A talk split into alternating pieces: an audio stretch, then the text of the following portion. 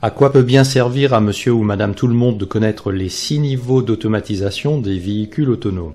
Dans un futur proche, ils détermineront probablement vos décisions d'achat ou de location de véhicules ainsi que le montant de l'assurance. Nous sommes en mai 2020, je suis Christian Oman, bienvenue dans cette capsule.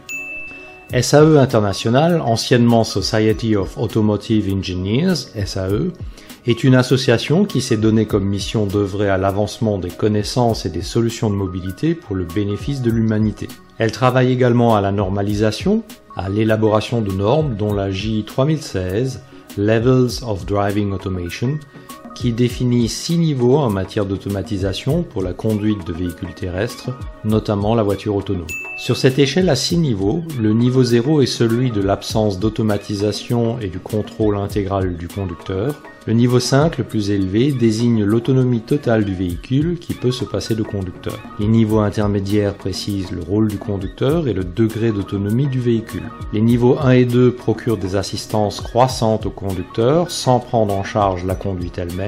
L'autonomie démarre à partir du niveau 3 où le véhicule se charge de la conduite. Pour le grand public, il est important de comprendre le rôle du conducteur, raison pour laquelle l'explication des niveaux d'automatisation le précise. Les tables et graphiques fournis par la SAE ne sont pas toujours simples à décoder, aussi trouve-t-on de nombreuses illustrations alternatives qui reprennent et expliquent les niveaux définis par la norme.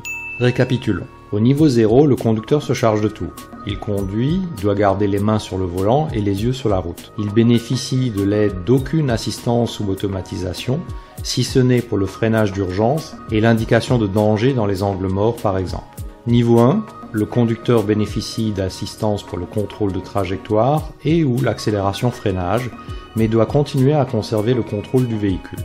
Le niveau 2 propose une automatisation partielle d'assistance à la conduite qui permet de lâcher le volant temporairement. Le conducteur doit néanmoins rester vigilant quant au trafic et reprendre le contrôle en cas de besoin.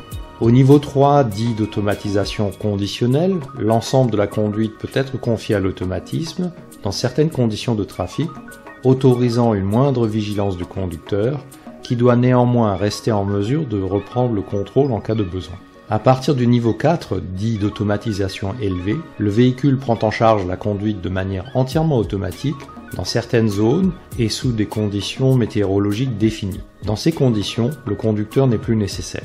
Au niveau 5, le véhicule est totalement autonome sur le trajet complet et sans condition. Le conducteur n'est plus nécessaire. Ces derniers se rencontrent sous forme de navettes totalement automatisées, évoluant dans des environnements choisis, tels que des campus universitaires, des sites privés ou le parvis de la Défense à Paris.